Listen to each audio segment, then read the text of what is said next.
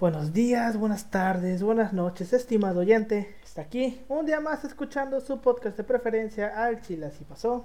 Hoy es viernes, otro viernes más. Estamos aquí reunidos para escuchar otra vez un tema histórico y vamos a hablar sobre un proceso, si se le puede llamar. Este, ya para las fechas en que se va a estar subiendo este episodio, este, ya vamos a estar oficialmente cumpliendo un año encerrados por la pandemia. Mm, no sé exactamente qué día se va a salir. Saben que estamos grabando este pedo eh, con antelación. Pero ya, evidentemente, ya, ya, ya vamos Ya va a llegar el día aproximado. Así es. Eh, como todas las semanas estoy aquí con mis dos colegas y amigos de licenciatura, con Ángel, que por cierto, hoy le podemos decir que chinga su madre el cumpleaños. Su madre el cumpleañero. Porque hoy está cumpliendo años. Qué pedo. Gracias, confis, gracias. Aquí ya celebrando unos cuantos años más. Y a partir de ahorita, como estábamos diciendo detrás de, audio y de cámaras, ya no tengo años, no cumplo años, cumplo actualizaciones. Dato curioso, Paulino venció a la muerte. Oye, cállate, cállate, que no, des, no des pistas, güey, no des pistas. Solo vamos a decir que Paulino venció a la maldición, es lo único que vamos a decir. Pues bueno, y también con mi colega y amigo Yoshita López. ¿Cómo estás, Yoshi? Un gusto, Alberto, ya sabes, volviendo a grabar ya los episodios con regularidad, ya con clases y con una chinga de un horario que no sabemos qué pedo, güey, pero le estamos echando un chingo de ganas, es lo que hay que Así decir. Es. Y pues nada, aquí como siempre, hoy me dijiste que es un tema culero, algo que vamos, voy a odiar mi humanidad. Así que no sé qué, hoy, hoy que me tienes listo, pero te juro que estoy, estoy mentalizado como para decir que chingue su madre la humanidad. Mira, te lo voy a poner así. Eh, esta madre lo escribí en dos días. Ah, por cierto, este va a ser un episodio doble. Esta va a ser la primera parte y pues la siguiente semana van a tener la segunda parte. Pues bueno, este guion lo escribí, es más largo de lo normal, evidentemente. Lo escribí en dos días y básicamente lo pude haber hecho en uno, pero a la mitad dije, no mames, ya no puedo seguir, güey. No mames. Ala, oye, está cabrón. eso, Ya para que llegues al punto de, ¿sabes qué? Esto me sobrepasa, güey. Ya, necesito un break, necesito jugar Fortnite y subir de nivel. Ya soy nivel 100, ya, va a caer puto pase, soy una verga. Pues bueno. Ala, este, ¿Les parece si comenzamos? Chinga, güey. Oye, así va a ser toda la squad de mandalorianos, güey. Sí, güey. Me faltan las misiones, pero ya eso lo veré después. Bueno, ¿les parece si comenzamos? Adelante. fierro, fierro. Sí, güey, me faltan completar dos misiones del Mandaloriano y ya chingo a su madre.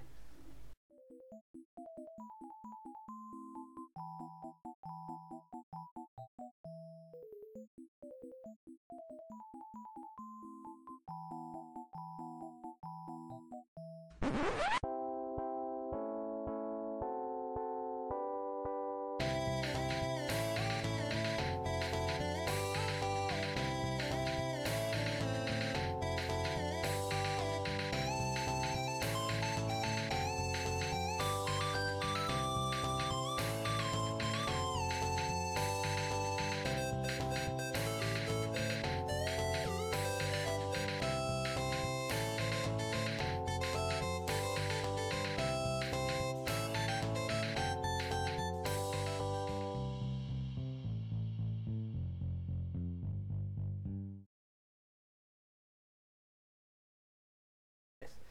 Bienvenidos a Chile Así Pasó, un podcast de historia mexicana y a veces mundial, donde su servidor, Alberto González, le va a contar a Ángel Paulino Chan y a Yoshitaka López una historia chusca, bizarra, increíble o surreal acerca de algún personaje, proceso o hecho acontecido en la historia.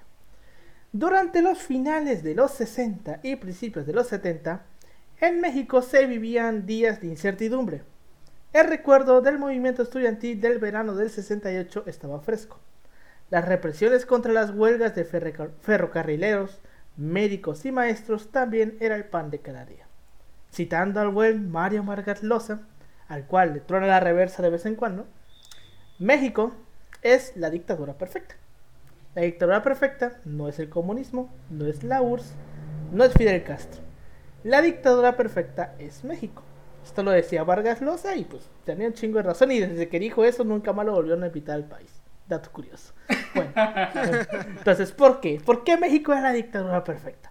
Pues bueno, las características de una dictadura son como sabemos, la arbitrariedad, la arbit- arbitrariedad, o sea que las decisiones se toman de una manera arbitraria por sus huevos, Así como, Ajá. así como cierta persona de nuestra universidad. así es, la suspensión del. Estado de Derecho, sabemos que aquí, pues al que agarraron, agarraron y chingó a su madre, la supresión No, de elecciones o manipulación de las mismas, control y Ahí decía, ¿Cómo? ahí decía, ahí decía cómo se llama de que, de que, este, que uno es mayor a dos. Así es. Control y censura de los medios de comunicación y legalización normal. de partidos políticos, represión de la oposición, duración indeterminada del gobierno del poder y podríamos seguir y seguir. Si nos Y te ponemos... faltó una muy importante, el nepotismo. Ah, por supuesto, por supuesto. Si nos ponemos a observar detenidamente, muchas de estas características, si no es que todas, las tuvimos presente en el siglo XX en México. Uno de los periodos en que la dictadura pri- priista se intensificó a niveles desproporcionados fue durante los sexenios de Gustavo Díaz Ordaz de 1964 a 1970 y del sexenio de Luis Echeverría entre 1970 y 1976. Durante estos 12 años, México vivió en un auténtico caos. Fue un periodo en que la crítica al gobierno era inexistente y no porque no se le criticara, sino porque al que lo hacía terminaba como bodoque, si bien le iba. Eh, Este, terminabas este, suicidado. no, con- eh, por razones con desconocidas acabé en esta bolsa. Y, y al día en siguiente un monte en el, un en día un mo- soleado. ajá, en un monte en el periférico. Así es. Bueno, el día de hoy les vamos a hablar de uno de los episodios más oscuros de la historia de México. Tan oscuros que muchas de las evidencias de las atrocidades cometidas en este periodo fueron quemadas o desaparecidas. Un periodo del cual el PRI se encargó por todos los medios posibles borrar, pero que gracias al coraje de muchos y a las redes sociales, hoy en día podemos saber de él. El día de hoy les vamos a hablar acerca del periodo de la Guerra Sucia. Uf, Uy, ya vamos. está Sí, buenísimo. bueno, está está bueno, la verdad. Eso hay que, hay, que, hay, que, hay que decir que estos periodos del México contemporáneo es lo que hace como que. Bueno, lejos de los procesos que nosotros analizamos, que hay matices. Güey, estos procesos que es como que te dices, a ver, verga, güey. O sea, verga, güey, porque lo tienes un poco más reciente. Y te hace pensar de que lo que pasa ahorita no está tan culero como lo que pasaba anteriormente. Sí, güey. De hecho, Como está- dices, de hecho creo que están, está- de hecho peor. creo que están mamando demasiado con las vallas en, en Palacio Nacional, güey. No, es que veo que hay gente diciendo que verga, que el gobierno es... No hay libertad de expresión, güey. vato, no mames. no, tú vato, no sabes que de es eso, güey. Y ahorita vamos a ver por qué tienen que estar diciendo, tienen que dejar de estar diciendo esas mamadas, porque este es el tema clave de por qué no tienen que estar diciendo O sea, esas mamadas. un periodista chance puede, o sea, puede decirlo porque hasta el día de No, hoy sí, eso sí, muchos, eso por es un ejemplo, en los estados, sí. por, por ejemplo, si dices algo o metes mucha mucho ruido, si te Eh, sí, desaparecen, es- güey. Eso, hay que- eh, sí, eso es una realidad. O sea, por- re- ¿recuerdan cuando empezaron los, los blogs del narco? O sea, los blogs para hablar de, de esos rollos y hubo incluso periodistas que terminaron degollando, güey, su cabeza puesta sobre sobre teclados de, de Sí, computadora, güey. O sí, sea, así está- de eh, cabrón. bueno, o sea, sabemos que eh, ejercer el periodismo en México es una cuestión muy cabrón, o sea, con muchos huevos. Oye, pero que, que venga Lore de Mole y dice, me están no, censurando, güey, ¿no? Hijo, Hijo, cállate, cállate el hocico, güey. Nada que ver. Güey, no, o sea, no tiene nada que ver con lo que hicieron a Lidia Cacho, güey. No me acuerdo esta periodista en el sexenio de Calderón, güey. Ah, la verga, sí, güey, la del gobierno, no, güey, la de que La- dice güey, Yoshi, este, güey, la del gobierno precioso, güey. Ajá, güey, pero Ah, no se compara con la de lo de García Luna, güey. Literalmente le intervinieron el teléfono, güey. Hasta Argentina la fueron a buscar, güey. Eso es estar Sí. verga, güey. Oye, ya ahorita vamos a ver qué pedo con esto, porque la verdad está, está, está cabrón. O sea, si esto está culero, la guerra sucia, sucia no tiene comparación. No mames, no, güey. Y no sabremos a ciencia cierta los datos correctos, o sea, este, reales. Eso sí también es un pedo. Sí, ahorita vamos a llegar a un punto que chile yo no sabía que se había hecho aquí, pero que está documentado que sí se hacía y que inclusive fuimos el ejemplo para que otras dictaduras lo hicieran. Ahorita vamos a llegar a eso. Güey, o sea, México innova. México siempre innova, dando el por ejemplo, güey. Pues bueno, empecemos. Durante las décadas de 1960 y 1970, México vivió la aparición de diversos grupos guerrilleros que buscaron transformar la realidad política del país a través de la violencia revolucionaria, influenciados principalmente por la revolución comunista de Fidel Castro en Cuba. La aparición de las guerrillas fue el resultado de la cerrazón política del Estado mexicano a todo tipo de oposición reprimiendo con brutalidad toda muestra de descontento social.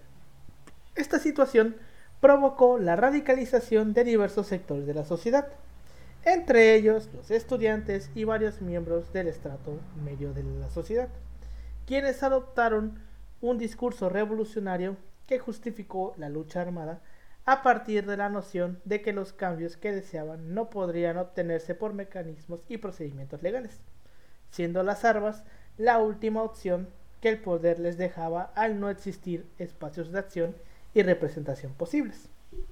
Se cree que alrededor de 1860 hombres y mujeres tomaron las armas durante estos años, creando alrededor de 29 organizaciones diferentes, entre ellas el Partido de los Pobres, encabezado por el maestro Lucio Cabañas, el Movimiento de Acción Revolucionaria y sobre todo, la más importante, la Liga Comunista 23 de septiembre.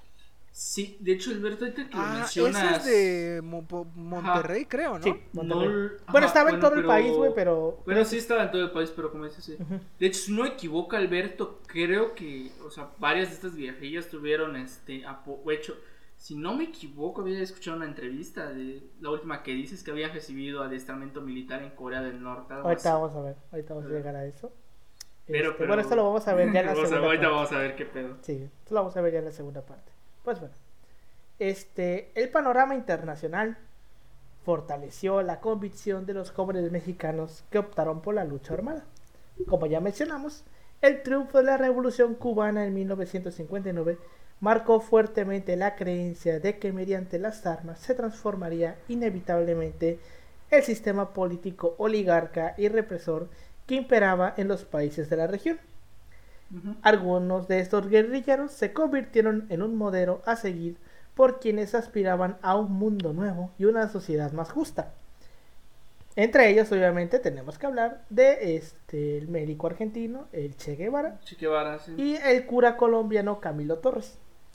Sí, algo que es importante aquí mencionar y recalcar es que hay que entender el contexto de la época. Estamos viviendo, por así decirlo, México y está México, su, su caso en una revolución es un poco más complejo hablarlo, porque México salió de una revolución a principios del siglo XX. Es, es un pedo totalmente diferente a entenderlo en la parte latinoamericana. Latinoamérica, con el, el triunfo de la revolución cubana, pasa este aire de, de decir, pues vamos, este, este aire de anti-yanquis y, Ujú. y anticapitalismo, o sea, o sea, viéndolo de una forma, un socialismo, digamos, no tanto como el que abogaba la URSS, porque hay que decir esto, Castro y la URSS tienen un socialismo totalmente diferente, pero pues vamos a, vamos viendo cómo en Latinoamérica estos movimientos van teniendo, este, pues digamos, este, este, este pegue, por así Ujú. decirlo, y vamos a ver cómo la CIA se hace de las suyas, pero eso es, Así es. eso es otro tema.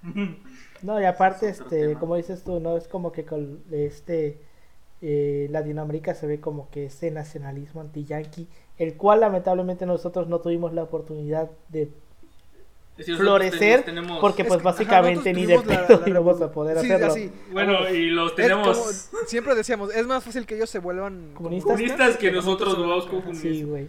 Y es que nosotros ya teníamos el proceso, el proceso revolucionario, o sea, ya mucho de la... De la Estaban de la- desgastados, es una realidad. Ajá, o sea, ya desgastado. to- to- to- todo, el, todo el desgaste se concentró ahí, explotó, y pues obviamente para que volviera a surgir un fenómeno similar iba a estar muy cabrón, o sea, Ajá. Sí, porque se supone que el PRI como tal ya había aglutinado todas esas fuerzas. No, y aparte, güey, este, algo que, que voy a mencionar es que justamente eh, el Estado mexicano, producto de la revolución, como que siempre se estuvo en el centro entre capitalismo y comunismo. Y eso a los exacto, Estados también Unidos es- le es cagaba. importante que la gente lo sepa, Sí, ¿eh? eso. La gente tiende a pensar que, que, que el PRI es como que derecha y la chingada, pero, o sea, el PRI al ser enorme y abarcar todo tenía dentro de sí muchas tendencias. Eh. Tendencias también, hay que decirlo, Comunistas. que tiraban Sí, al, a los güey, Ay, bajitos, güey, güey. se les Ajá, iba te lo, la te lo- cochina, te voy- la cochina, te voy a contar, te voy a contar una cosa ahorita que lo mencionas, que es parte del proceso histórico de la conformación del PNR PRI. Las ligas de resistencia, por ejemplo, comunistas, Fueron las que fueron, se fueron, incorporaron. fueron las que se incorporaron al PRI.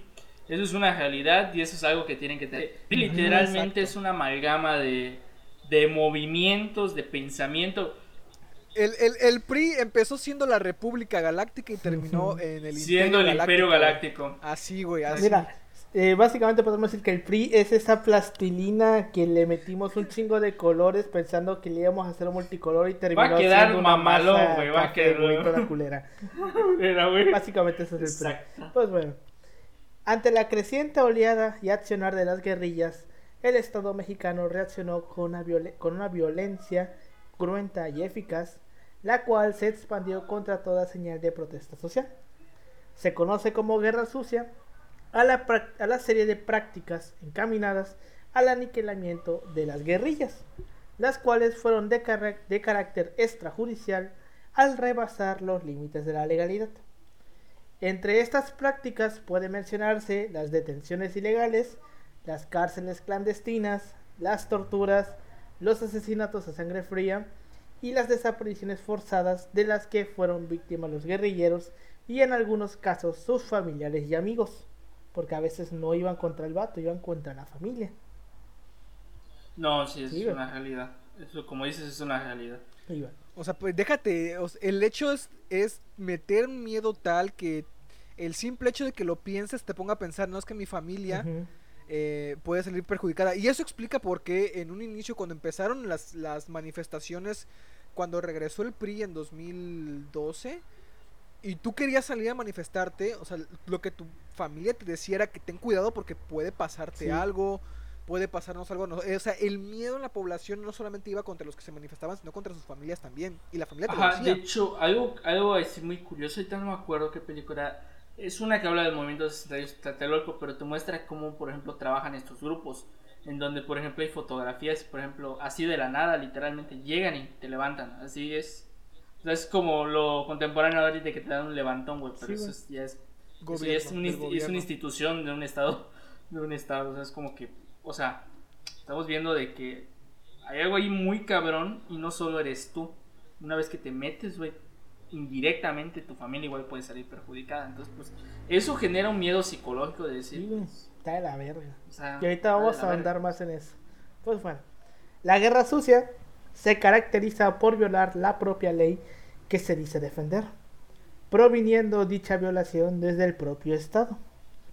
No se aplican mecanismos legales para acabar con las guerrillas, sino que estos se quebrantan para proceder con el exterminio de los movimientos armados, lo que a su vez garantiza la impunidad de los perpetradores, ya que sus actos son una burla a la justicia.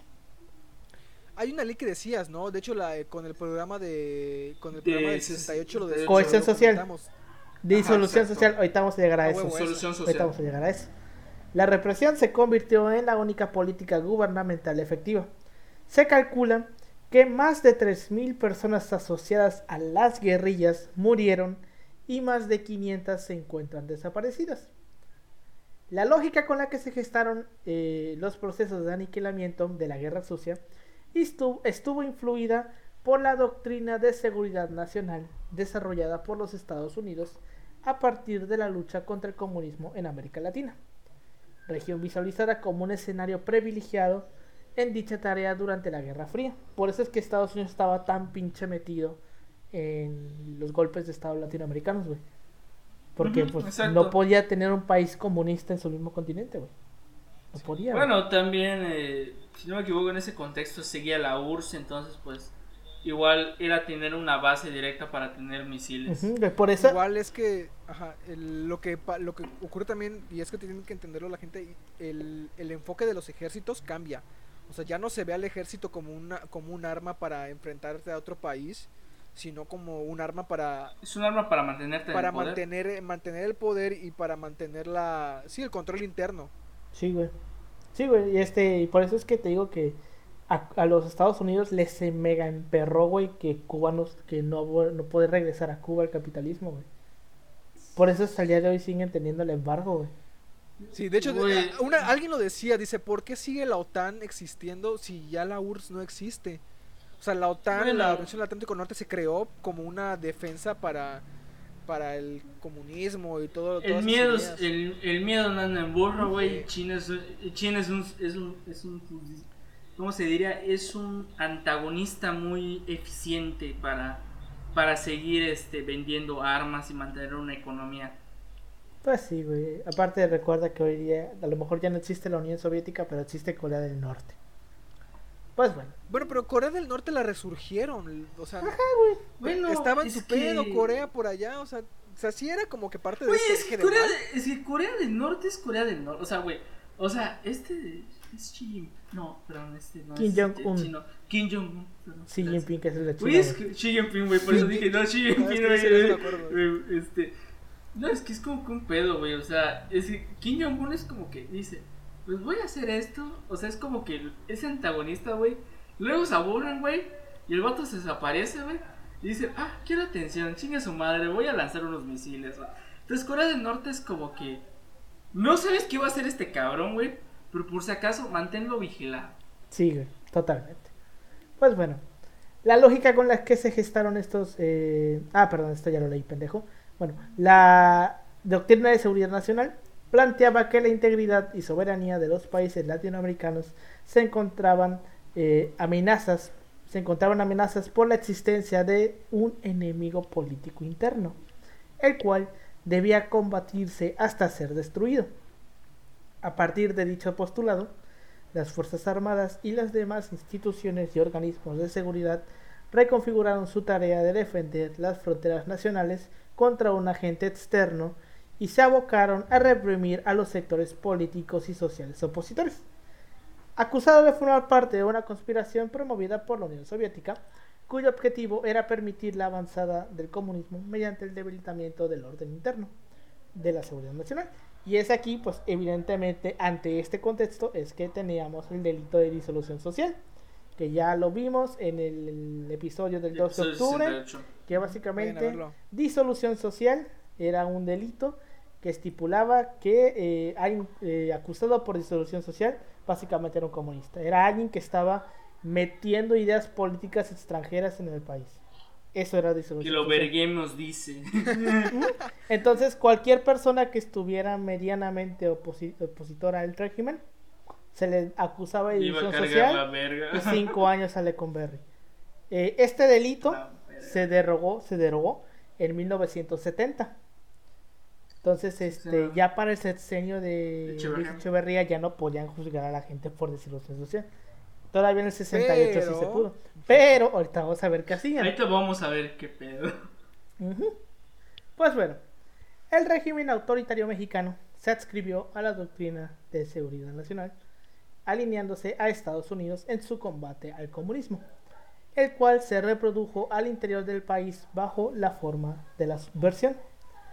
Esto es lo que estaba comentando antes. Lo anterior no significa que México no haya tenido encuentros conflictivos con Estados Unidos, ya que siempre se intentó mantener un margen de cierta independencia en diversos temas, como lo fue el de la política exterior, siendo por ejemplo, el ejemplo más claro de esto, que México fue el único país que votó en contra de la expulsión de Cuba de la Organización de Estados Americanos en el 62.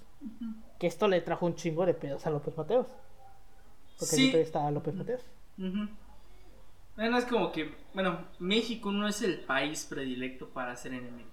México es el O igual el que le da el ¿cómo se llama? Trajo a este Salvador a este Allende. bueno, a la familia de por Allende. ejemplo. A la familia de Allende. Ajá, o sea, trajo a, o sea, Trajo a invitó por Trotsky, parte güey. de la universidad, o sea, primero en Guadalajara, me, me- me- creo que Ajá, dio sí, un dio discurso, un discurso. y ya luego a la familia, me parece. Sí, pero eso ya fue cuando dieron el golpe de estado. Sí, ya. Este, Eh, fue eh, Lázaro Cárdenas el que trajo a Trotsky, ¿no? A Trotsky sí, cuando se lo chingaron acá. Ah, güey. No vivió Pues mucho, güey. Se cogió a la esposa de Oje, güey. Esos vatos cogían entre todos. ¿eh? Güey, es Sí, que güey. es como que le emputó a Diego Rivera porque se le cayó un ídolo. Ya ves, güey. Pues bueno. El discurso ideológico del nacionalismo postrevolucionario mexicano, que se presentaba como una tercera vía entre capitalismo y socialismo, o sea que no le tiraba para ninguno de los dos, nunca fue del agrado de los Estados Unidos, ya que contrariaba varios de sus intereses comerciales. Peor aún, toda forma de nacionalismo le parecía repulsiva y vomitiva al gobierno de Washington. Ajá, dato básicamente- curioso. este aguanta, ya que se temía que este se radicalizara y terminara en proyectos socialistas como los cubanos. O sea, se- estos cabrones tenían miedo de que, por ejemplo, el nacionalismo mexicano se nos zafara un pinche tornillo y se nos metía la idea de que es que somos mexicanos y nadie tiene que venir afuera, entonces vamos a trabajar en comunidad y paca socialismo, güey.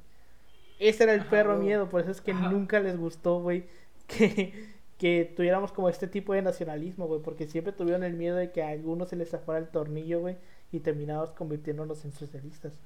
De hecho, dato curioso, por ejemplo, ya para, bueno, haciendo un poco de historia de las relaciones México y Estados Unidos. México siempre es como que ese país está buscando, güey, cómo los gringos no nos pueden chingar. Y Díaz es como que el predilecto para hacer este juego. Dices, con cada día es como, o sea, Simón, o sea, Simón, pero tampoco tanto te pases de verga porque Díaz por eso querían a los europeos, güey. Por eso, pues, sí, güey. O sea, bueno, hay, hay un pedo, güey. Y sobre todo esto lo vamos a ver en la segunda parte del siglo XX, güey. Que ah, trabajar con los gringos Igual es un trabajo muy complejo. Ah, la verga. Sí, sí, Igual no, no, no, no, no podemos pensar que Estados Unidos literalmente, literalmente quiere la democracia y el progreso de los países que, que del mundo, ¿no? Lo que no, lo que Estados Unidos quiere es tu es petróleo. pues mantener es, es, tu- es mantener su estatus comercial, o sea, el comercio es clave. Y un país en América que se que, que te diga, ¿sabes qué? A lo mejor eh, quiero mi propia vía, güey, tú hazte para allá, yo para acá. Es como de que eso puede hacer que otros países piensen igual y de pronto pues ya tienes un problema en el güey, rancho. el ¿no? efecto Porque- dominó, como le llamaban. básicamente, como dices, en- que lo estuvimos viendo en el tema del apartheid, de por qué este, Sudáfrica era el país predilecto para los intereses en la Guerra Fría de Estados Unidos, ¿no? Pero bueno. Porque Estado, eh, ojo, es- ni Estado, recuerden, ni Estados Unidos ni Inglaterra, que son los como que los protectores mundiales de la democracia, se, se, se, ¿cómo, cómo se pronunciaron a favor de la, del apartheid en Sudáfrica. O sea, ellos fueron amiguísimos del régimen. Entonces, hay que tener eso presente también. Digo, es por ejemplo, este... Tienen intereses. Que, Sí, como exacto. por ejemplo, pinche Margaret Thatcher, güey, que estaba en, hasta inclusive en un, en un momento, todos le dieron la espalda porque ella decía que no veía nada de malo en el apartheid. güey. Güey, es que es un pedo Margaret Thatcher, güey. Es un Margaret pedo, Thatcher era cabrona. Bueno, hay gente, güey, hay gente que la defiende, güey, pero pues Sí. es otra historia, güey. Pues, Güey, cuando se. Ya ves que le hicieron Sí. su película. O sea, le hicieron una película donde la ponen así como la, la cabroncilla y la chingada. Y nunca ponen esa parte del apartheid. Y de hecho, cuando ella se muere, güey. Tú puedes ver videos cuando esta morra, esta señora se muere. En la calle hay pancartas que dicen se murió la bruja, güey. Sí, güey. Es The que Witch sí. Die. Sí, güey. Ah, Güey, es que es como que este pedo, güey, con ciertos grupos. O sea, hay gente que la va a adorar y otros, otros no, güey. Es como la gente que defiende a Lily Stages, güey. Ay, no manches, güey, no, qué oso. Pues, Sí, es un pedo. Pero, pero así es. Continuemos. Sin embargo, el tenso ambiente de la Guerra Fría y la radicalización de la oposición al régimen provocaron que el nacionalismo mexicano se reconstruyera, principalmente a raíz de la doctrina de seguridad nacional, de tal forma que toda muestra de descontento fuera o, eh, fuese adjudicada a una conspiración comunista internacional, discurso que justificaba la represión estatal bajo el argumento de defender la integridad de la nación. A esta lógica se pues metieron dos de los principales autores intelectuales de la Guerra Sucia, como lo eran Gustavo Díaz Ordaz y Luis Echeverría, porque básicamente estos dos decían, los, me los estoy puteando, sí, pero es porque son comunistas. Básicamente esa era la excusa, güey. Es que yo me los puteo porque son comunistas, güey. Pues es como que el... Y lo, cre- lo que yo, ¿sabes qué? Estaría interesante saber si lo creían con toda su alma, güey, que esos Sí lo vatos creo. en realidad eran comunistas, o no? Por lo menos Díaz Ordaz sí, porque Díaz Ordaz tenía como que una fobia al comunismo, güey. De Díaz Ordaz sí está comprobadísimo que ese vato, verga, cualquier tipo de comunismo, güey, le, le, le, lo pro- le Güey, provocaba demasiada Díaz. Ordaz era como la este, tía panista, güey. Sí, De güey. que le hablan del aborto y, y de. Y se o de pone la- roja, O de, o de que van a dar educación sexual desde la primaria, güey. y Dice: ¿Alguien quiere pensar en los niños? Sí, güey. Sí, o así sea, era como el Díaz Ordaz, güey. Sí, güey, Díaz Ordaz era, Díaz Ordaz era muy cerrado ante ese pedo, güey. Y eso es algo de lo Mucho, que estábamos mucho, sí, habiendo- cabrón. hablando en el episodio 68, de que Díaz Ordaz hasta cierto punto le echó la culpa a los comunistas, porque es que él, él pensaba que los estudiantes eran comunistas. Es que eso pasa, bueno, para la audiencia. eh, Güey, al día de hoy pasa eso, ¿eh? Sí, hay gente que todavía piensa Eh, que los comunistas ajá. estuvieron detrás de lo del 68. Ajá, para, para la audiencia, eh, bueno, en, tema, en términos generales, esto pasa cuando te adoctrinas en un, en un aspecto muy general. Pasas al punto de un fanatismo, güey, de que ya no sabes matizar bien la realidad. Entonces, no se sorprendan cuando vean otras figuras que hacen, tienen lo mismo. Lo mismo, lo mismo, No. sí, sí, sí. Ven fantasmas por todos lados, güey. Sí. Exacto. Sí, es- es- está, está muy cabrón. Pues bueno, el nombre del combate al contra el comunismo, Estados Unidos reforzó relaciones con las Fuerzas Armadas y los organismos de seguridad nacionales. Oficiales estadounidenses adoctrinaron a los militares mexicanos en contrainsurgencia, inteligencia militar, guerra psicológica y, chéquense, procedimientos de tortura para obtención de información por parte del enemigo. O sea, los mismos gringos, güey, le, o sea, nosotros desde aquí, güey, mandábamos gente a Estados Unidos a que aprendieran cómo torturar gente, güey, sacar información. Igual había algo llamado la Escuela de las Américas, ¿no? Si mal lo recuerdo. Eh, eh, creo que sí. Eh, Está, está este pedo de la Escuela de las Américas donde se enviaba tanto a políticos como me parece que igual a militares para que aprendieran este tipo de cosas. Sí, güey. A la verga, güey. Pero, o sea, hablamos de este punto, güey. Un plan de estudio ahí para decirte qué te toca hacer, güey. Sí, güey. Ah, la, la currícula, El ¿no? currículum, güey, te dan un diploma. Acreditamos a- el, el gobierno, este, la CIA. Apre- apre- aprendiste a, a dar toques en los huevos. Ah. Tengo, Dice, tengo mi diploma porque sé dar toques en los huevos. Dice, la CIA otorga el siguiente a Juan Pérez, Juan Pérez el siguiente, el, por el curso de este, reclutar huevos. En Por un completar tre- satisfactoriamente, este, en un curso de 48 horas que lo acredita como lo que lo acredita para realizar este Electrocutador de huevos profesional. Básicamente así era, güey. Pues bueno, este, con el objetivo de profesionalizar al ejército mexicano en el combate de la guerrilla, para 1968 se envió a 306 oficiales de las academias militares estadounidenses, eh, a las academias militares más bien, entre ellas la que está diciendo Paulino, la Escuela de las Américas. También la Agencia Central de Inteligencia y el Buró Federal de Investigación, la CIA y el FBI, ayudaron a formar técnica e ideológicamente a sus contrapartes, principalmente a los integrantes de la Dirección Federal de Seguridad, que este era básicamente nuestra CIA. Esa era la El dirección. CISEN, ¿no? Lo que se Lo que CISEN, hoy es el CISEN, CISEN. exactamente. Antes era la Dirección Federal de Seguridad. La Dirección Federal de Seguridad se creó en el sexenio de Miguel Alemán, para ser más precisos. Estaba, estaba bajo las órdenes de la Secretaría de Gobernación, ¿no? Aguanta, espera. Este, se crea en el, 40 eh, en el 47 por órdenes de Miguel Alemán. ¿Por qué? Porque Miguel Alemán había sido el secretario de Gobernación con Ávila Camacho en los tiempos de la guerra.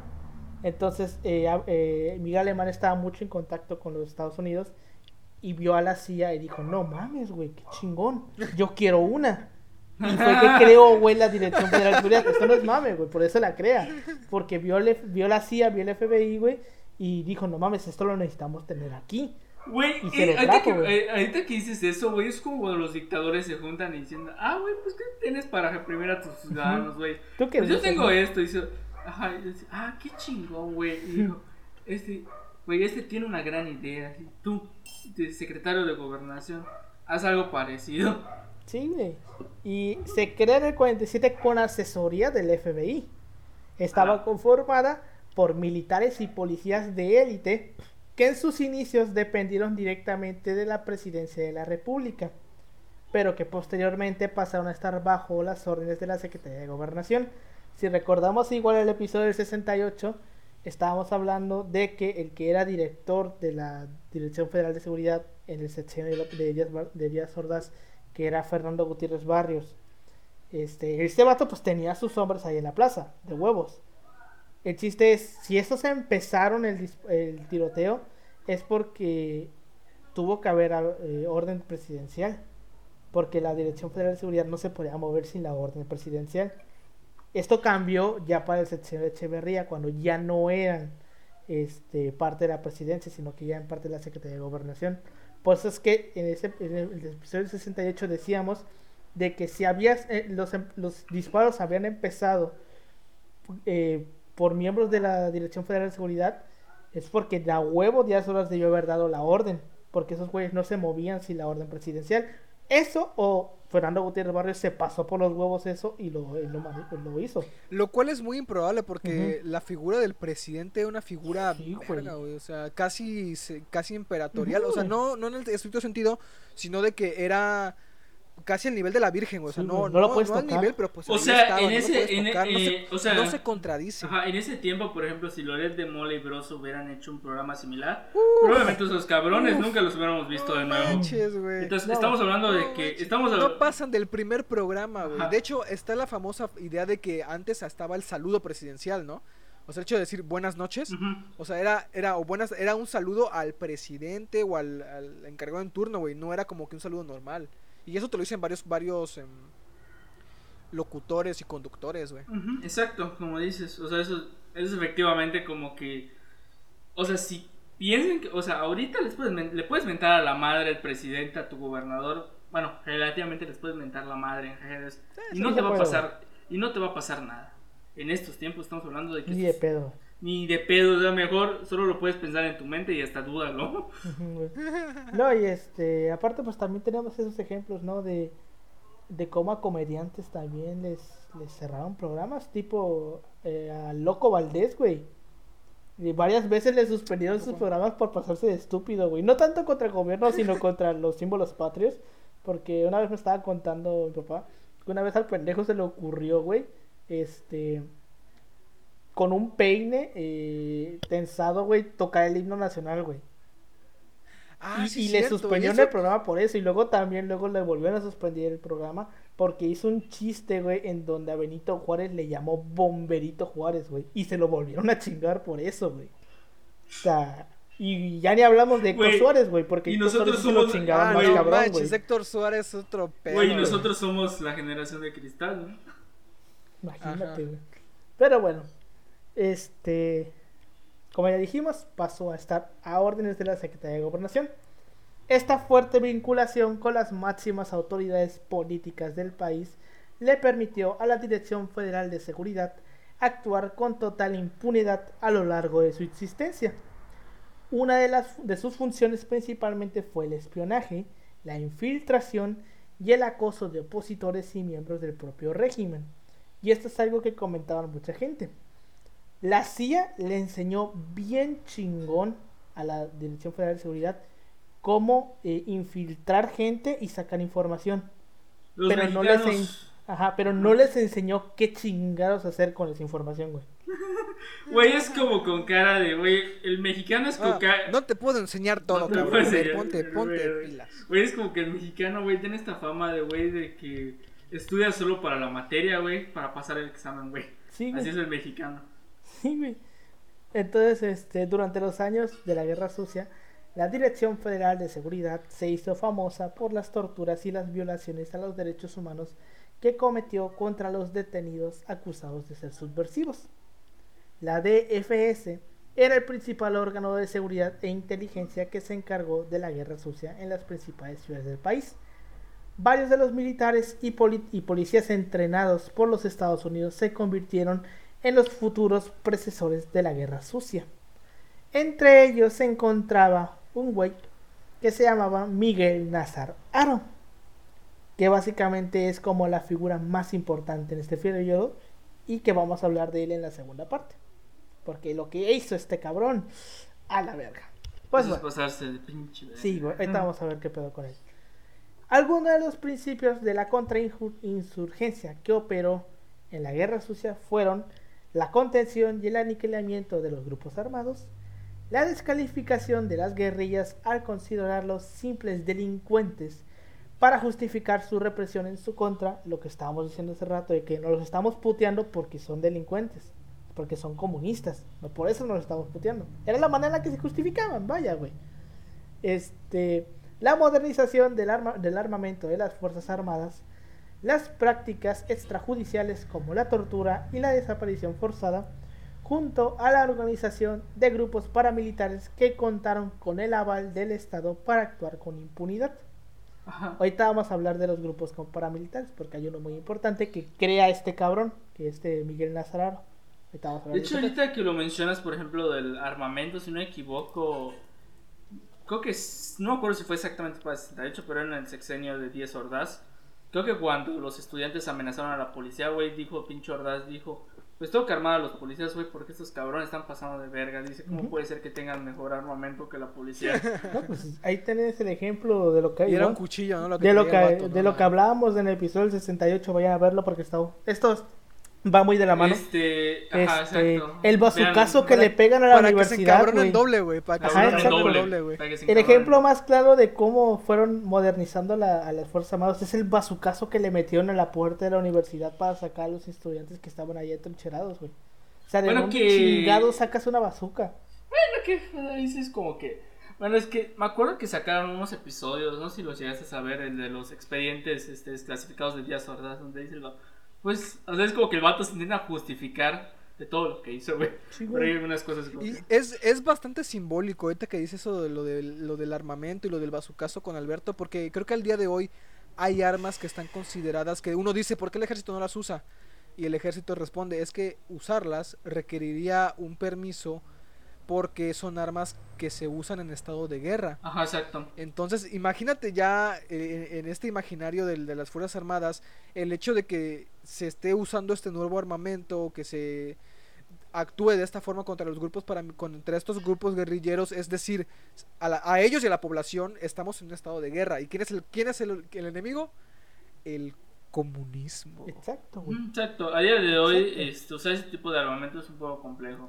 Solo se ocupa, por ejemplo, para casos específicos. O sea, es- o sea, estamos hablando de literalmente es contra cárteles de la droga muy, muy cabrones. muy Por eso cabrones. es que este Calderón le declaró la guerra, güey, para poder este, estar en, decirlo, en un estado de guerra legal y poder pues darles en su madre con darles en su madre entre comillas, Ajá. este con armamento pesado, güey, con armamento que no se podría usar en periodos normales.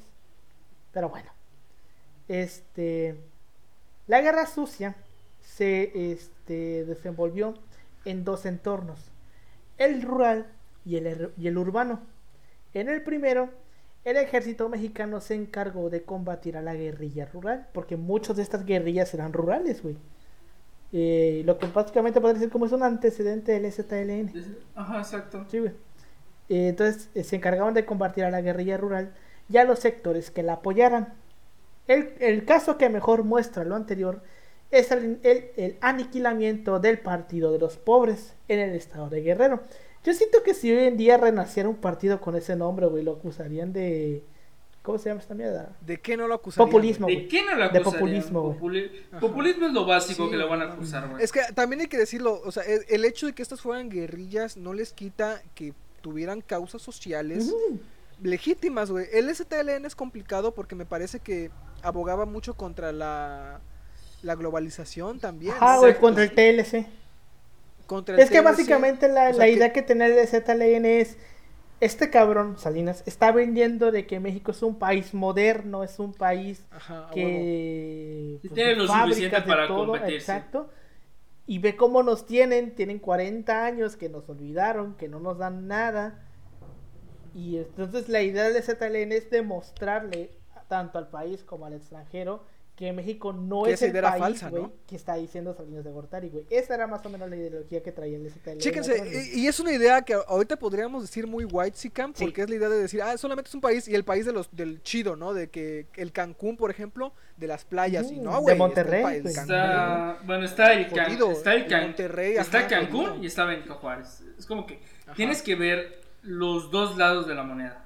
O sea, porque Y eso pasaba en los, sesen- en los 60, 70 también. O sea, el hecho de que fueran guerrillas no significa que no tuvieran causas justas. Y ahorita vamos a ver qué pedo, qué pasa, eh, por qué desaparece, bueno, por qué baja de intensidad la guerra sucia cuando llega López Portillo, pues vamos a llegar a ese pedo. Entonces, este, aniquilan al Partido de los Pobres en el estado de Guerrero. El Partido de los Pobres tiene su origen en el 18 de mayo del 67, cuando la policía masacró a 11 personas en el municipio de Atoyac de Álvarez durante eh, un mitin en una escuela primaria y en el cual participaba Lucio Cabañas. Al ser acusado por el gobierno de ser el, responsable de la masacre, porque pues, por- O sea, te puedes, quitar, ajá, te puedes quitar un enemigo de Ajá, encima, güey. Es una es- oportunidad. Que Va la policía, veces. masacra a los que están con él y luego lo culpan a él la masacre. No mames que eso pasó, güey. son los 60, son los 70, Paulino. Esto pasó a huevo que sí. Esto pasa. Entonces, este, cuando lo acusan, Cabañas huye y se refugia en las montañas en donde fun- funda el Partido de los Pobres. Entre 1967 y el 71, el Partido de los Pobres mantuvo en jaque a las fuerzas gubernamentales, porque también esto hay que verlo. El hecho de que estos sean como que guerrillas y que nosotros lo veamos como el lado bueno de la historia, estos güeyes tampoco eran unos santos, porque estos No, güeyes no, también no, hicieron sus pedos, güey. Exacto. ¿Por qué? Porque aquí va. Las tuvieron en jaque a las fuerzas gubernamentales, asestándoles varios golpes mediante emboscadas, lo que ocasionó la saturación militar del Estado. Pero sobre todo, el principal, el principal putazo que le dio el Partido de los Pobres al gobierno pasó el 30 de mayo del 74, cuando fue secuestrado el candidato a gobernador Rubén Figueroa. A la verga, güey. Estos cabrones secuestraron al candidato a gobernador, güey. Y lo privaron de su libertad es hasta el gangsters, 8 güey, de eso es de septiembre. Lo cap- o sea, lo secuestraron el 30 de mayo y lo soltaron hasta septiembre, güey. No mames. Junio, julio, agosto, cuatro meses casi, güey. En los 70, güey. 70s, Chingate esa, güey. Ya te digo, estos cabrones tampoco eran unos santos, güey. Ah, bueno, pues, o sea, según ellos es como que esta teoría maquiavelista de que el fin justifica los medios. Sí, güey. Entonces, este, los, los constantes golpes de la contrainsurgencia eh, obligaron a Cabañas y al, al Partido de los Pobres a aislarse cada vez más de su base social, la cual fue víctima del operar de la guerra sucia en Guerrero, caracterizada por el, ar- el arrasamiento de comunidades enteras y las, desapari- y las desapariciones forzadas. Y ahorita vamos a ver qué hacían en Guerrero, güey. Debilitado y aislado, Cabañas fue ejecutado el 2 de diciembre del 74 cerca de la, de la localidad de Tecpan. En el espacio urbano, porque aquí estábamos hablando de cómo era la guerra sucia en el espacio rural. En el espacio urbano, los organismos de la policía eran los principales encargados de combatir a las guerrillas urbanas, que surgieron a, a raíz de la radicalización de los jóvenes tras las represiones de los movimientos del 68 y del 71, del halconazo. En este ambiente fue en donde se desenvolvió el accionar represivo de Miguel Nazar Aro y de uno de los principales grupos paramilitares conocidos de la Guerra Sucia, el cual fue creado por él, que era la Brigada Blanca, que lo vamos a ver en el siguiente, en el siguiente eh, capítulo. Entonces, a lo mejor ustedes se preguntan, ¿por qué chingados eran guerrillas? Eh, básicamente esto era porque hasta antes de 1977, para que, por ejemplo, nosotros tres creáramos un partido político, necesitábamos permiso de la Secretaría de Gobernación. Entonces la Secretaría de Gobernación nos pedía no los requisitos, ya sabes, los típicos requisitos, ¿no? Tantos números de afiliados, no, eh, afiliados, este, su base, de su centro, no, su la centro de, chingada. de operaciones, que sus asambleas, la mamada. Y aunque nosotros entregáramos eh, todos los requisitos, el- la última palabra la tenía la Secretaría de Gobernación. Híjole, joven, creo que no se va a Entonces- poder. Ustedes dirán, entonces no aceptaban ningún partido. Sí y no, porque todos sabemos que el PAN sí era un partido, pero el PAN no era un partido porque dijeran, estos güeyes son, los son como que la oposición, sino porque el PRI decía, los vamos a aceptar para que mínimo haya alguien y decir Exacto. que ellos son la oposición. Y ojo, era una oposición de derecha, ellos Exacto. sí. Muchos empresarios, sobre todo. Exacto. Entonces, este, el PAN estaba ahí para meter relleno y para que pudieran, el PRI pudiera usar la excusa de decir, es que hay un segundo partido y ese, y ese partido siempre presenta candidato para las elecciones y en las elecciones siempre ganamos nosotros, pero hay elecciones. Entonces aquí hay democracia, pero es que no puede haber democracia si no hay un segundo candidato, ¿no? Entonces por eso es que nada más el PAN tenía el registro. ¿Qué fue lo, ¿Por qué cambió esto? Porque cuando llegó López Portillo, ya lo vimos en el episodio de López Portillo, en el primer episodio, resulta que el PAN, muy al estilo del PAN, se pelea internamente y no presenta candidato. Entonces, como el PAN no presenta candidato y ya no hay otro puto partido, güey, con registro, no había otro candidato y solamente estaba López Portillo. Y yo era como de que, güey, co- porque hay unas elecciones democráticas con un solo pendejo. Y fue ahí que se les... Pues, ¿No se puede ganar por default, joven? entonces fue ahí que tuvieron, se vieron obligados a cambiar ese pedo, güey. A hacer una ley nueva, que ya fue la ley del 77, que fue cuando ya, este, ya, ya era más fácil poder crear partidos. Pero por eso es que muchos de los, de las, de las ideologías comunistas estaban en guerrillas, porque ellos no tenían representación en el ámbito político, Ah. porque no los dejaban, güey. Porque no, po- nunca les O sea, los dejaban y no los dejaban, o sea. o sea, ya veremos, ya veremos qué, qué hacemos contigo. Y de- déjate eso, o sea, el hecho de tú ir y plantar y decir, ¿sabes qué? Queremos ser un partido, era ya de plano ponerte ojo por eh, Es decir, este, eh, de inteligencia Lo más seguro es que hubieras terminado suicidado con tres balazos en la espalda y tu cuerpo en una bolsa en el periférico. Y lo más probable es que el forense dijeron, ah, se suicidó. Eso hubiera pasado. Sí, güey. Mismo. Sí, güey. Accidentalmente te atropellaste a ti mismo seis veces. Ese era el problema, güey, pues es que no había tantos partidos políticos. Pero bueno, pese a la fachada democrática que ostentó el país ante el extranjero, el comportamiento interno del sistema político mexicano fue vertical y autoritario, a semejanza de sus pares sudamericanos, gobernados por dictaduras. Pues es lo que decía al principio, que, me- que Vargas Llosa decía es que México no es una Eh. democracia, México es una dictadura, que no tiene nada de diferente a la dictadura argentina. Hoy podríamos llamarlo, porque igual luego surgen como que las confusiones, la gente ya llama dictadura a todo, Sí. cualquier cosa, güey. A cualquier pendejada. Sí. Hay algo llamado las democracias fachada, güey. O las Exacto. democracias Las dictablandas. Sí. Dictablandas, podría ¿No? decirse. Eh, bueno, para los que les guste leer y todo este aspecto de este pueden leer un ensayo de Octavio Paz, o sea, dejando de lado de la, de la ideología de Octavio Paz, fobias. de Octavio Paz.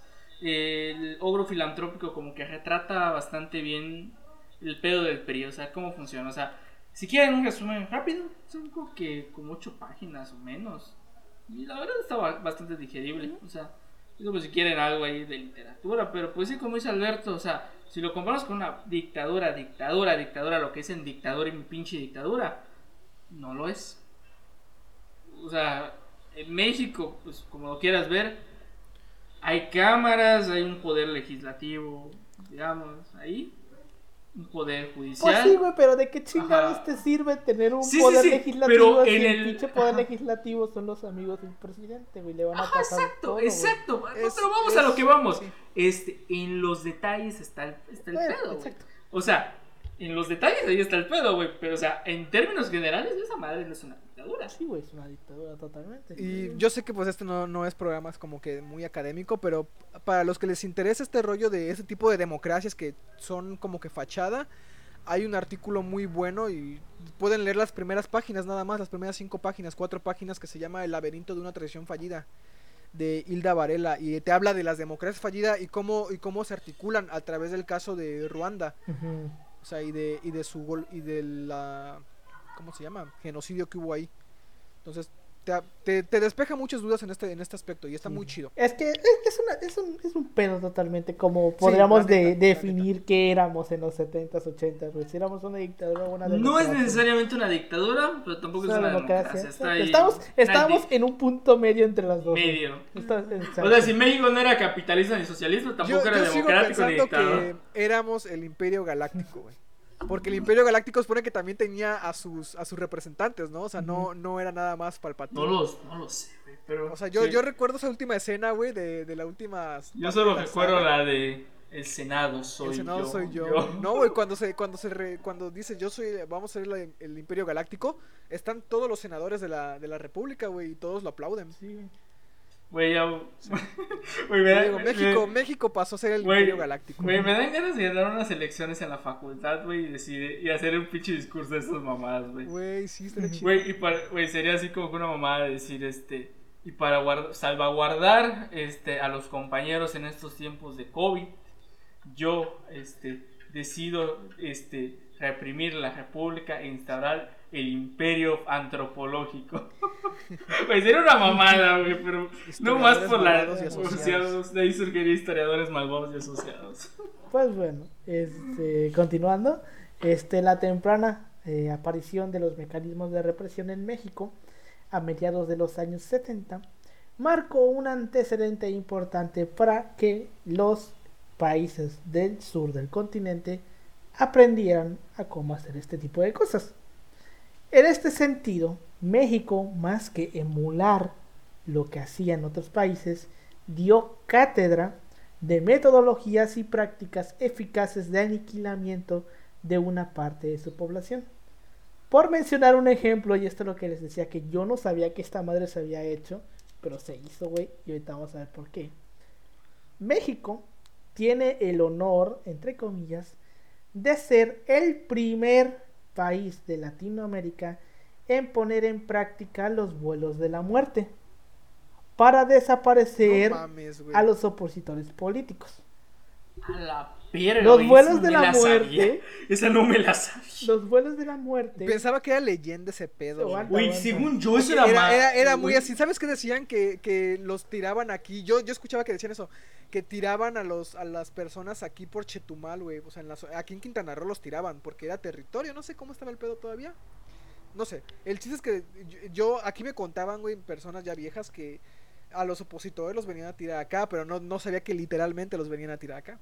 No Ahorita sé, güey, pero. O sea, según yo, ese pedo de los vuelos de la muerte, según yo, Eran es más argentinos, de. En güey. Argentina, Más de Argentina y Exacto, Chile, güey. porque Argentina y Chile. Chile lo aprendieron de nosotros, güey.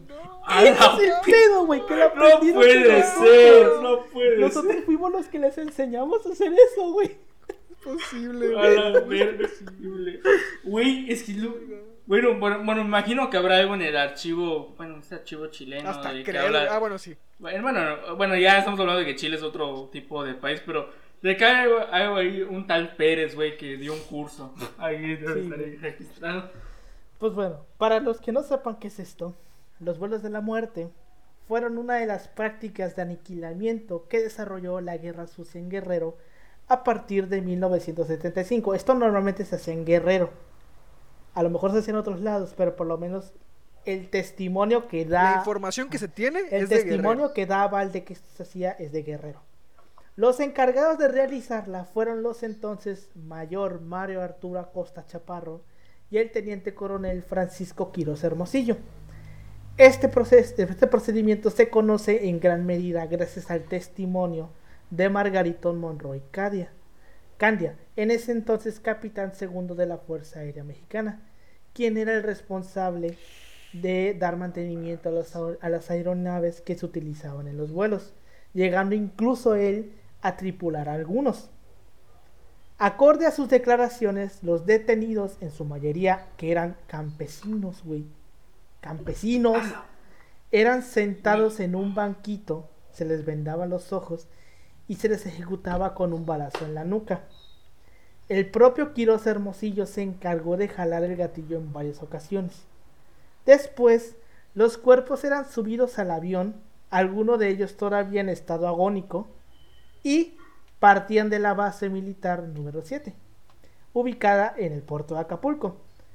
En su testimonio, Monroy Candia indicó haber asistido personal, personalmente a unos 15 viajes, en los cuales fueron arrojados al mar entre 120 y 150 cuerpos, algunos de ellos, eh, algunos de ellos dentro de costales rellenados con piedras para que se hundieran y no regresaran a la costa. No mames. No y, mames, mira qué listos, ¿eh? Esto no se lo dijeron a los argentinos, o a lo mejor quién sabe después. Bueno, Porque una, una de las formas por las que supieron de los vuelos de la muerte era, creo que porque. Los cuerpos llegaban a la costa, cuerpos que regresaban a la costa, güey. y, y ellos así de, ah, no seas sí, pendejo, pero, Aquí o sea, esto. algo que hay que decir que los argentinos y los chilenos se pasaron más de verga, güey, porque ellos, Ah, por sí, ejemplo, porque eran vivos. porque, porque ellos vivos los tiraban, güey. Vivos los Y a- tiraban. algunos, algunos si, no, si te iba bien, porque te llevaban durmiendo. Si, Ajá, te drogaban, ajá, te drogaban, güey. Si te iba mal, güey, y era un hijo de puta, güey, te levantaban antes de que te tiraran, güey. Y una, vete. güey, hay una escena desgarradora de una película que se llama La Noche de los Lápices, que es cuando los estudiantes de, no me acuerdo, creo que de Buenos Aires se organizan para, para tener eh, descuentos de, de, de autobús, güey. Y los levantan a los dirigentes, güey. Y ya al final de la película, spoiler, pero pues no es, no es spoiler, se, se, se los ve en una escena en la que los, los pinchan aquí con una jeringa, güey, se duermen y los van y los cargan en un avión, güey. Y nada más, la última escena de la película es un avión que está así en el amanecer, abriendo la compuerta, güey. Sí, güey. Se es como que te da a entender qué va a Sí, pasar. güey, a huevo, sí, ya sabes. Sí, güey. Es que eso, lo digo, normalmente Entonces se hacía, lo hacían los argentinos. Este pedo normalmente es algo que hacían más que nada los argentinos. Los chilenos no tanto, pero los argentinos sí lo hacían un chingo, güey.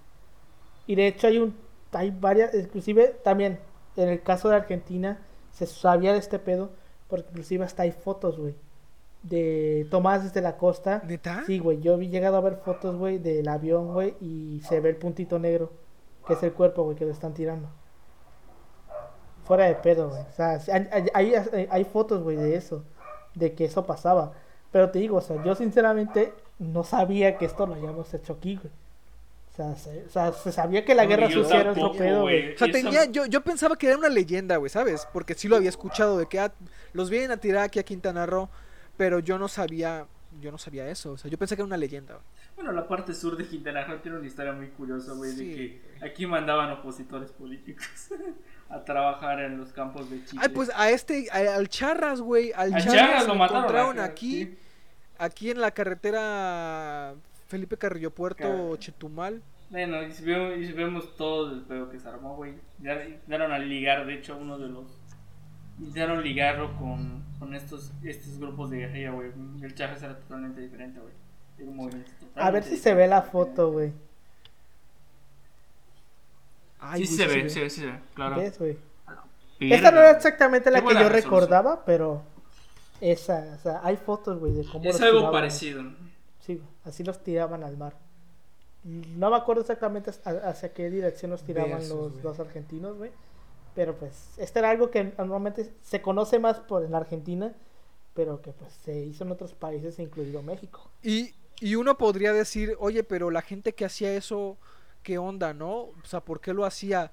Y nos vamos a una discusión muy cabrona que se da incluso con lo que pasó con los alemanes. Por ejemplo, los, los argentinos la van a tener y es que hasta qué punto uno es capaz de seguir órdenes y dos, hasta qué punto tú le quitas la, el halo de humanidad a una persona que tú dices, sabes que esta persona no es una persona, es un comunista.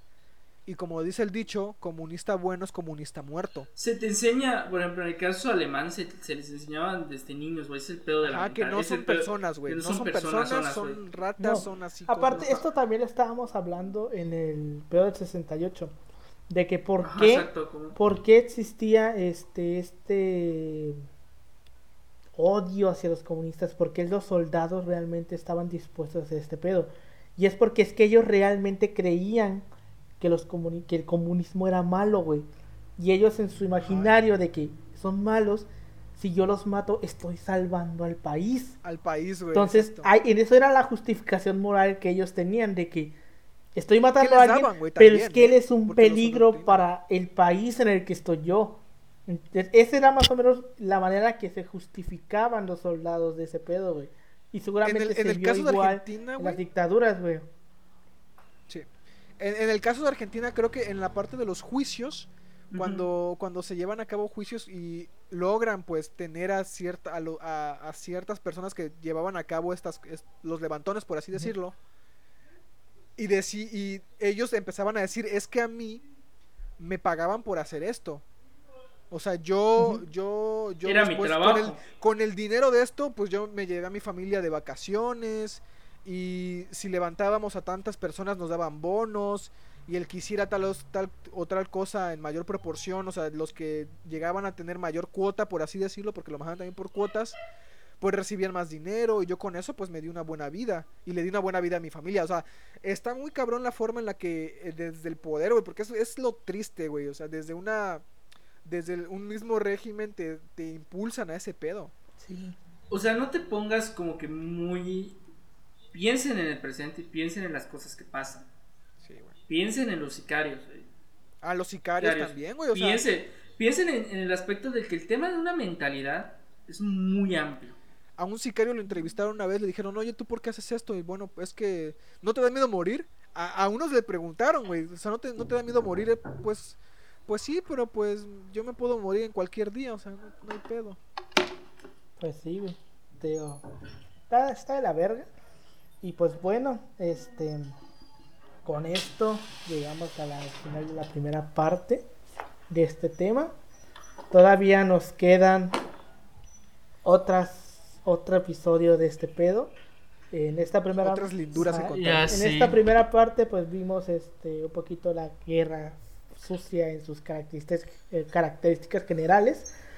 En el siguiente vamos a hablar de Miguel Nazar Aro, que como tal no es tan identificable porque él no era el titular de la Dirección Federal de Seguridad en tiempos de Echeverría ni de, de Díaz Ordaz, pero sí lo fue con López Portillo. Pero ya sabemos que con López Portillo ya se le baja a este pedo de la guerra sucia. Y básicamente con López Portillo se termina Ajá, formalmente. Bueno, en el papel, ¿no? Porque realmente siguió, pero ya a un nivel mucho menos. Ya no, ya no lanzaban gente avión, en aviones, güey. Este, pero Miguel Nazararo, básicamente, era como que el que dirigía todo. No era el, no era el director La de la- de la- mente- era la mente maestra detrás de todo. es ah, como, por ejemplo, mente extra- este, ajá. ¿quién era el vato este? Es el asesino intelectual, ¿no? Ajá, Ajá, ¿Quién era el así. vato este de los nazis que era el que tuvo la idea de los campos de concentración? Este de. Goebbels. No, no fue Goebbels, ¿verdad? Goebbels, sí. Ah, Goebbels, creo que sí, Goebbels, Goebbels. No, Goebbels era el de No, propaganda, Goebbels ¿no? era de propaganda, ¿no? Pero Goebbels No, igual no- no tenía. recuerdo si era Eichmann, creo que sí era Eichmann, Goebbels, Eichmann, no, Eichmann, eh, Eichmann, Es que es porque Eichmann. Hannah, Hannah Arendt hace un libro que se llama Eichmann en Jerusalén, algo así. ah, güey. el que le decían el ángel de la muerte. Ah, creo que sí tienes razón. El arquitecto de Ah, la- el que bueno, se chingaron en Argentina, ¿no? Exacto, ese güey. Ese que Bueno, ese vato como tal es el que tiene la idea de los campos de concentración, de la idea de la solución final, como le llamaban. Y no es realmente Hitler, es realmente ese güey. Y ese es el güey que organiza todo ese pedo. Pero normalmente casi todos le echamos la culpa a Hitler. Entonces, Mm, este... Es más fácil echarle una. Exacto. una Entonces, la aquí es lo persona. mismo, güey. Este vato era el que organizaba todo este pedo y el que prácticamente se encargó de eliminar a todas las guerrillas, güey. Y, y, y está muy pendejamente culero, güey, cómo, se, cómo las elimina, güey. Los mecanismos que usa para eliminarlas, güey. lo vamos a ver en el siguiente episodio. Ahorita para nosotros, la siguiente semana para la gente que está escuchando este pedo. Este, entonces, opiniones de este pedo, de esta primera parte. Todavía falta la segunda que no está más bonita. Ah, A la madre, pues está culerísimo. Pues la sí, neta, así es. Yo no, yo, ajá, Ujú. sigue, sigue, sigue, sigue. Adelante, Popo, adelante. Te doy la. eso. Ah, que está muy culero la forma en la que un- lo que uno puede pensar que son leyendas urbanas, güey, porque yo pensaba que eran leyendas urbanas. Te das cuenta de que no, o sea, y que no solamente es algo que pasó, sino que fue ejemplo para, para otros países lindos como lo son Argentina y Chile, con linduras de dictaduras, güey. Entonces sí, sí, sí te da un golpe, güey. Sí, como quiera, sí te da un golpe de que dices, verga, o sea, ¿a, qué nivel llegamos? ¿A qué nivel llegamos? Digo, es- este, este pedo fue la dictadura de Videla, ¿no?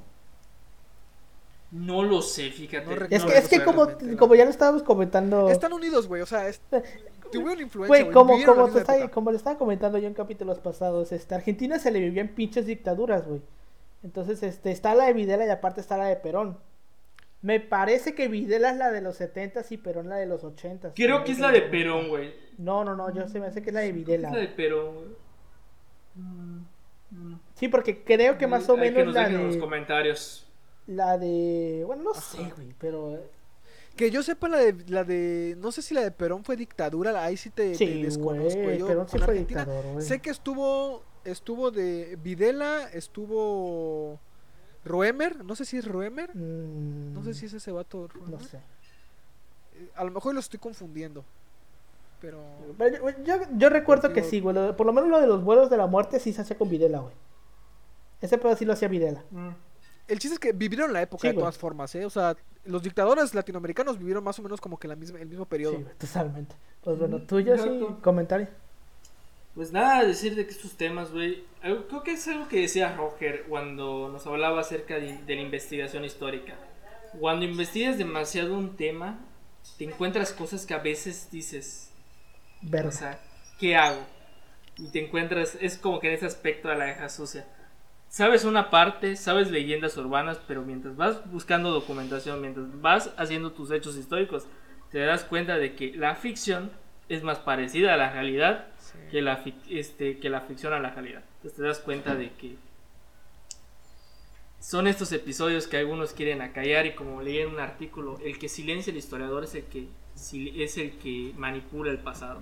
Entonces pues ahí es como que un aspecto importante de que todo en algún aspecto repercute en una época y es parte de los crímenes de una época. Y no lo dejen, no lo dejen pensar porque en el presente todavía hay cuentas pendientes. Y.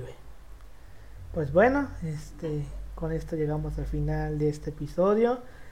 Eh, la siguiente semana van a tener la segunda parte. Ya les expliqué, la segunda parte va a seguir siendo el mismo tema, pero vamos a enfocarnos más que nada en la mente maestra detrás de este, todo este pedo muy culero. Este, ya saben, nos pueden seguir en todas nuestras redes sociales como arroba así pasó podcast en Facebook, Twitter e Instagram. A mí me pueden seguir como arroba Emanuel, Emanuel56 en Twitter e Instagram. A ti, Pau. A mí en Facebook como Ángel Paulino Chan, en Instagram y Twitter como Pau-3cc y estamos también en Cuentos del Señor Goriota. Vale, a ti, Jessy. A mí me pueden encontrar en Instagram como yoshitaka.28007. Y así. Y me puede, ahí me pueden contactar. Creo que ahí tengo dejado mi correo si alguien me quiere mandar alguna propuesta. Que ya algunos en mi Messenger me llegaron algunas propuestas que te tengo que llegar a- te tengo que mandar Alberto porque les he comentado hasta la infinidad de que yo no soy el productor, yo solo soy un humilde, un humilde colaborador. Pues sí. Y sigan, sigan, sigan, ¿cómo se llama? Metiéndose a la página de Twitter y Facebook porque ha habido interacción, bastante interacción, igual en Twitter ha habido bastante interacción lleva con el Twitter, seguidores. cabrón. entonces- Tú eres el que llevas el Twitter, así que yo no ocupo. Twitter porque este flashbacks de así pasó podcasts. Así es. Pues bueno, muchas gracias por habernos escuchado. Nos vemos la siguiente semana con la continuación de este tema. Eh, nos vemos la siguiente semana, ya saben, al mismo día, a las que 6 de la mañana, hora del centro de México, para que escuche su podcast recién salidito, caliente, y no lo escuche crudo y con hongos. Nos vemos la siguiente semana. Nos Vemos.